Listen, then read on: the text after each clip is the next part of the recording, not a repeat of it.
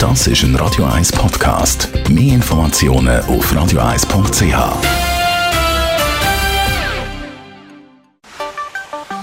Der Finanzratgeber auf Radio 1 wird Ihnen präsentiert von der UBS. Ja, und heute gehen wir mal zusammen mit dem Stefan Stotz von der UBS posten, und zwar unser Traumhäusli. Ähm, das, lädt, äh, das läuft ja über ein Bieterverfahren, meistens in der heutigen Zeit. Also wie muss man sich das eigentlich vorstellen? So wie eine Auktion oder was ist das genau?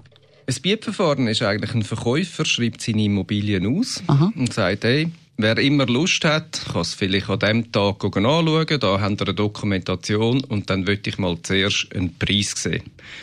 Die meisten Bieterverfahren, die schon klar deklarieren von Anfang an, wie viele Runden das es gibt mhm. und ein bisschen nach welchem Mechanismus das dann entschieden wird, dass man weiterkommt. Oft ist es natürlich so in der Natur von einem Bieterverfahren, dass es um den höchsten Preis mhm. geht. Ich stelle mir das aber auch ein bisschen vor wie Tappen im Dunkeln, weil man ja eigentlich nie so richtig weiß, ob man zu hoch hineingeht mit dem Preis oder zu wenig bietet. Wie geht man denn da eigentlich vor?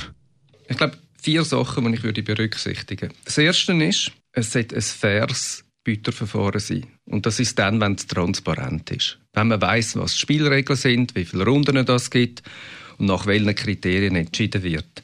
Das Zweite ist, frühzeitig einen Experten beiziehen.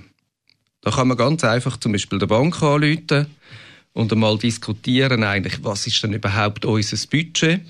Und das Zweite vielleicht auch, was ist denn so ein, ein fairer Wert oder Preis für die Immobilien, die wir anschauen? Der dritte Punkt ist, wenn es dann so weit ist, muss man schnell reagieren. Aber man sollte relativ schnell Sicherheit geben.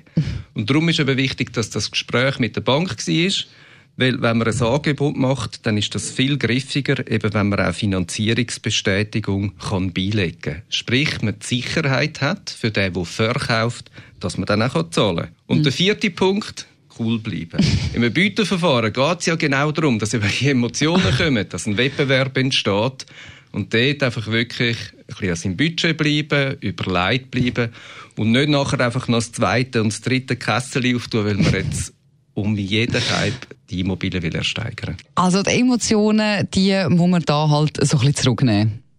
Vielleicht noch eine Beobachtung zum Schluss. Es gibt ja richtig immer mehr Bieterverfahren. Was man aber auch beobachtet, ist, dass ganz viele Verkäufer nachher am Schluss, vielleicht in der letzten Runde, eben gar nicht mehr unbedingt auf den höchsten Preis gehen, sondern da spielen Faktoren wie, möchte ich gerne, dass in meinem Haus wieder eine Familie einzieht, ähm, würde ich gerne, dass jemand einzieht, der mir sympathisch mhm. ist. Und so Kriterien viel stärker. Ja, es ist eben nicht immer letzten Endes das Geld, was es ausmacht. Vielen herzlichen Dank für die Informationen, Stefan Stutz von der UBS.